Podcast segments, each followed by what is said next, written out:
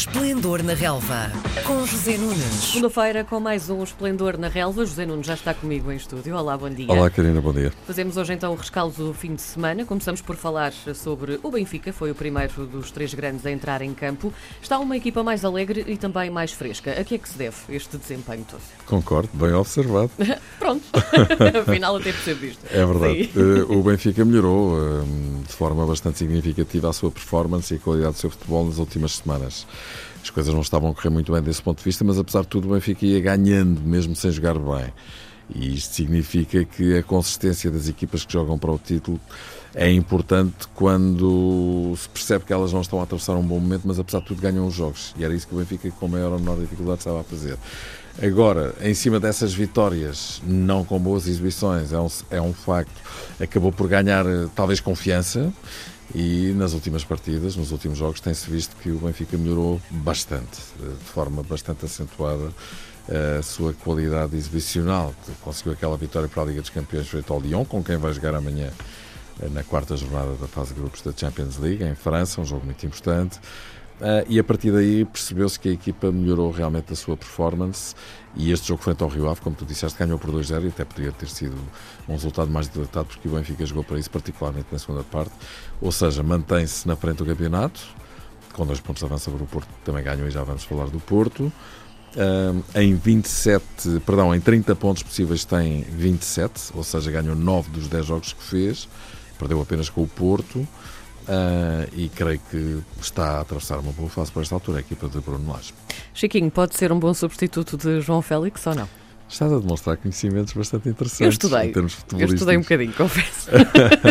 Chiquinho esteve lesionado durante bastante tempo. Pensava-se até que a lesão dele iria ser mais prolongada do que acabou por ser. Recuperou uh, antes, ao fim de dois meses. Uh, voltou a jogar e está a jogar muito bem e está de facto a jogar nessa posição deixada em aberto por João Félix, uma posição que ficou órfã do jogador que foi para o Atlético de Madrid.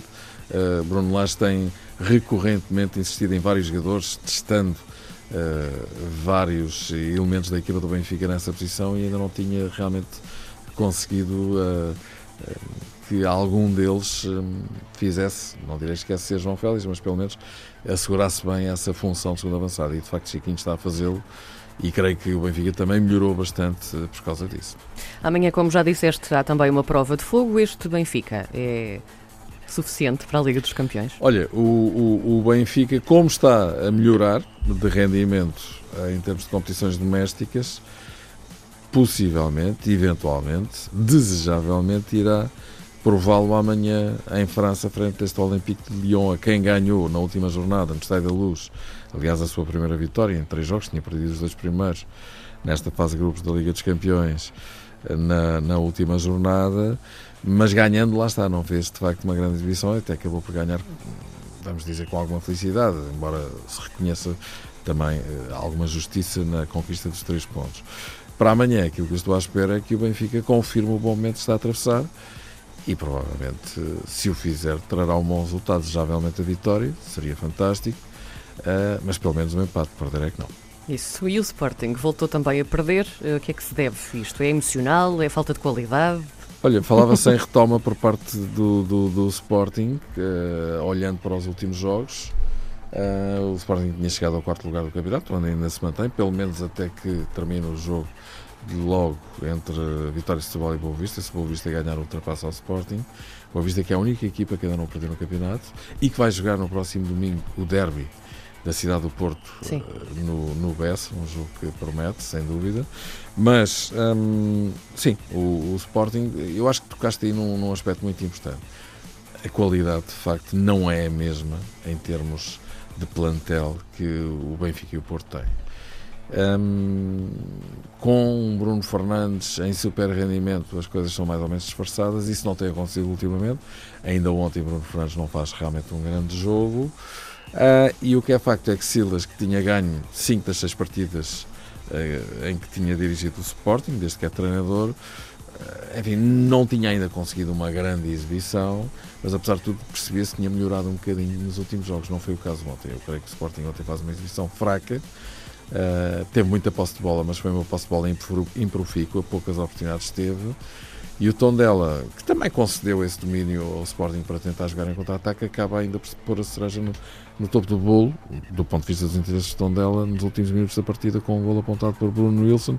Curiosamente, um jogador que tem uh, ligação ao Sporting no início da sua carreira, na formação. Um, é uma derrota extremamente penalizadora e que deixa enfim, uh, o Sporting numa situação muito delicada no campeonato, está a 10 pontos do Benfica em 10 jornadas, está a média de um ponto perdido por jogo, o que é impressionante, mas também está a 8 pontos do Porto, que é o segundo classificado, e do Famalicão, que é o terceiro, a 6. Ou seja, o Sporting uh, está a ter um início de temporada calamitoso, já foi eliminado da Taça de Portugal, na Taça da Liga não está em bons lençóis e na Liga Europa vamos ver, vai jogar com o Rosenborg na próxima quinta-feira. Tem-se falado que Bruno Fernandes pode sair neste mercado de inverno. O que é que pode acontecer a esta equipa sem, no fundo, a sua principal referência, não é? Olha, ontem ele jogou e, de facto não foi por aí que as coisas uh, uh, se resolveram, mas mas poderá acontecer, não é? Não sei. Sim, Sim. E, e tu repara, Bruno Fernandes já resolveu inúmeros problemas ao Sporting nos últimos dois anos. Mesmo quando a equipa não funcionava, ele disfarçava, mascarava essa situação. Com Silas fica a ideia de que Bruno Fernandes perde um bocadinho o peso específico que tinha na equipa, ainda ontem jogou descaído sobre o lado esquerdo, ou seja, um bocadinho afastado do centro de decisão da organização de jogo atacante da equipa do Sporting, mas continua a ter muita qualidade. Aliás, marcou dois livros, bola parada. Na segunda parte, que o guarda-redes do Tondela, Cláudio Ramos, foi buscar com muita categoria, um excelente guarda-redes, um dos melhores do campeonato, mas francamente hum, admito a possibilidade de Bruno Fernandes sair.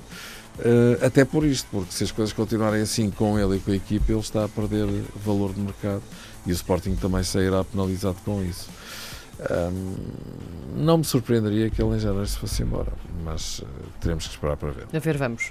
Vamos a norte agora ao Porto, faz serviço mínimos e ganhou o Aves. Surpreendeu-te isto? O resultado, sim. Uh, estamos a falar do último classificado do campeonato, no Dragão, em cima de um jogo menos conseguido do Porto, que foi o empate na Madeira na jornada anterior frente ao Marítimo. Um, e por isso, de alguma forma, esperava-se, uh, com todo o respeito pelo, pelo Aves, que a Ave fosse depenada ontem, ou seja, o Porto pudesse apresentar a fatura, mais e mais jogando em casa com o Lanterna Vermelho do campeonato. Isso não aconteceu, marcou logo aos 13 minutos, marcando, terceiro gol da temporada, mas não fez um bom jogo, foi até um jogo cinzento e de tal forma que os adeptos manifestaram o seu desagrado no final da partida com, com a Cebejo. Este Porto convence-te? Olha, eh, ainda não há muito tempo o Benfica, já falámos nisso nesta conversa, eh, não estava a convencer e estava a ganhar. Pois. E o Porto estava a mostrar uma face mais exuberante, se tu quiseres. Agora as situações parecem ter-se invertido.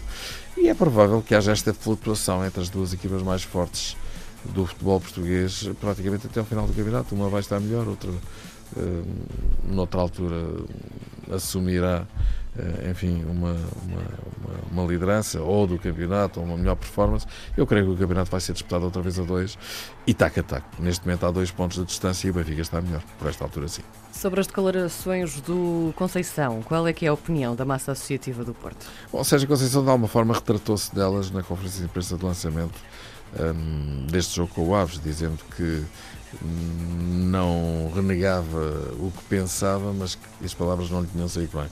E de facto não saíram, quer dizer, acho que está vista toda a gente. Um, enfim, creio que é um episódio, e já são vários, Sim. e que vai ficar para trás, obviamente. É preciso olhar para a frente, mas também é preciso não repetir uh, situações como estas, que creio que afetam a imagem do treinador e do clube também. Para terminar, já que quinta-feira há mais uma prova de fogo também, tem dimensão europeia este Porto? Ou o que é que achas? Não está a fazer bem na Liga Europa também, curiosamente. Eu até já coloquei essa questão aqui aos microfones eh, da Antena 1 ou da RTP, também aqui na RTP Internacional na semana passada.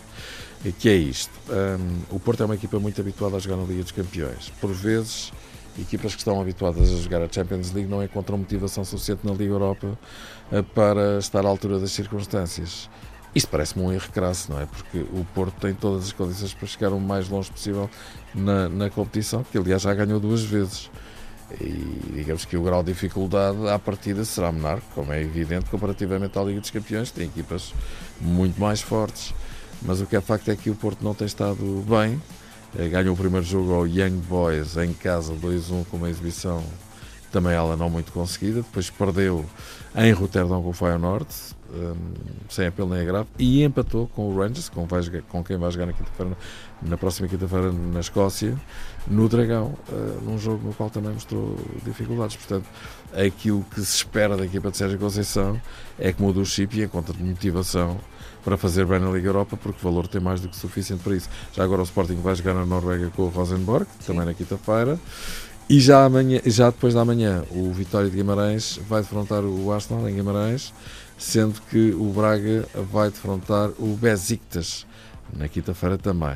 Portanto, jogos para acompanhar nas nossas estações e jogos com, com muito interesse. Já amanhã o Benfica joga em Leão, como disseste. Zé, muito obrigada. Nada, continuação de boa semana. Obrigada. Estás de volta na próxima segunda-feira para mais um rescaldo, é mais um Esplendor na Relva que pode ser ouvido por si também em podcast rdpinternacional.rtp.pt. Às segundas-feiras, José Nunes comenta a jornada desportiva. Esplendor na Relva, às 10h20, na RDP Internacional.